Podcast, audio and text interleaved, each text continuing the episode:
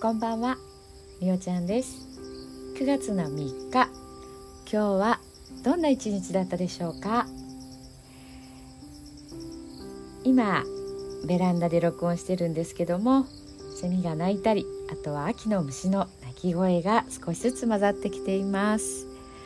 雨が降ってたんですけどね、えー、今は上がって本当にこう涼しい過ごしやすい、えー、お天気になっています。今日は朝歯医者に行ってきました銀歯をね外して白っぽいのにかぶせるものを変えるっていうことをしてるんですけど歯医者はやっぱりなんというか好きにはなれないというかうーん痛いですね。もうでも今の歯医者さんがすっごくこう優しいというかもうちょっとしたら「ごめんねごめんね」とか「痛くない大丈夫」とかあのー、こまめにこまめにね本当に優しく声をかけてくれるのでそれに救われているっていう感じです。でその分途中途中のあのうがいを本当にまめにやってくださるんですけど実は私あのうがいをする時にこう傾斜されているのがまた縦に戻ってでまた背もたれが下がってっていうあれがねとっても苦手なんですよね。なんか酔いそうになるっていうかあのー、気持ちが悪くなりそうになるって言ったらいいんですかね。なので結構自分で腹筋で自分でこうふって自分のタイミングで起き上がって座って寝っ転がる時もねこう預けたまんまというよりかなんかこう自分で結構お腹でコントロールしながら斜めになるんですよね。変だろうなって思うんですけど、まあ、言われたことはねないからわからないんですけどね。はい、まあ、そんな感じでねやっぱりあの歯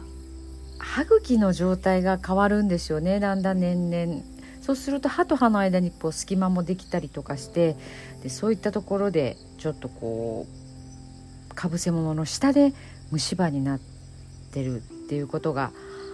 あるみたいで今回も本当に取ってびっくり痛みはなかったんですけど中が結構虫歯が進行してて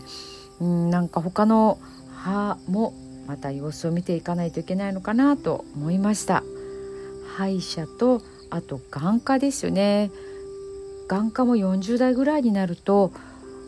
あの定期検診に行った方がいいっていうことをね言われてるんですけど、まあ、私はちょっと目がねあの片目が病気なので2ヶ月に1回は眼科に通うんですけど通ってても前と違う状況でちょっと悪くなってたりあのすることもねあったりします。なかなか自分ではねわからないんですけどもあのそういったところはちょっとね時々定期検診っていうところでお医者さんにねチェックをしていただくっていうのもねこういいかなというふうに思います。はい。それでは今日の寝る前のノリと聞いてください。今日あなたはあなたを生き切った。ポジティブなあなたを表現したならポジティブなあなたを生き切ったということ。ネガティブなあなたを表現したならネガティブなあなたを生き切ったということ。今日あなたはあなたを生き切った。明日からのあなたの人生は寝る前のあなたの素晴らしいイメージから想像される。あなたが本当に生きたかった人生は今この瞬間の眠りから始まる。あなたには無限の可能性がある。あなたには無限の才能がある。あなたはまだまだこんなものではない。あなたには目覚めることを待っている遺伝子がたくさんある。もし今日あなたの現実において自分はダメだと思うような出来事が起こったとしても嘆く必要はない。それはあなたがダメなのではなくあなたに素晴らしい部分が見えていなかったというだけだから。もし今日あなたの現実において自分は才能がないと思うような出来事が起こったとしても嘆く必要はない。それは才能がないのではなくまだ才能が開花していないだけなのだから。今日悔やむ必要はない。今日起こったことは起こる予定だっただけのことだから。もし今日あなたの一日が素晴らしい一日だったなら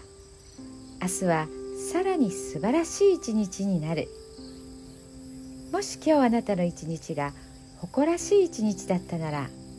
明日はさらに誇らしい自分に気づく一日になる。あなたはまだまだこんなものではない。明日のあなたはこんなものではない。あなたにはまだまだ可能性がある。あなたには目覚めることを待っている遺伝子がたくさんある。遺伝子のスイッチを入れれば入れるほどあなたは自分の可能性に目覚め才能に目覚めていく。素晴らしいあなたをイメージしよう。眠っている間にそのイメージが記憶となりその記憶が明日のあなたの現実を作っていく。あなたの遺伝子を目覚めさせるのはあなたがあなたを信じる力。あなたは素晴らしい。あなたには価値がある。明日は明るい。たくさんの希望がある。あなたの一呼吸一呼吸があなたを癒しあなたは黄金の光に包まれ眠っている間にあなたのエネルギーを浄化し整える。今日あなたはあなたを生き切った。明日からのあなたの人生は寝る前のあなたの素晴らしいイメージから想像される。そしてあなたはあなたが本当に生きたかった人生を始めていく。桑名正則さんの寝る前の祝詞でした。それではおやすみなさい。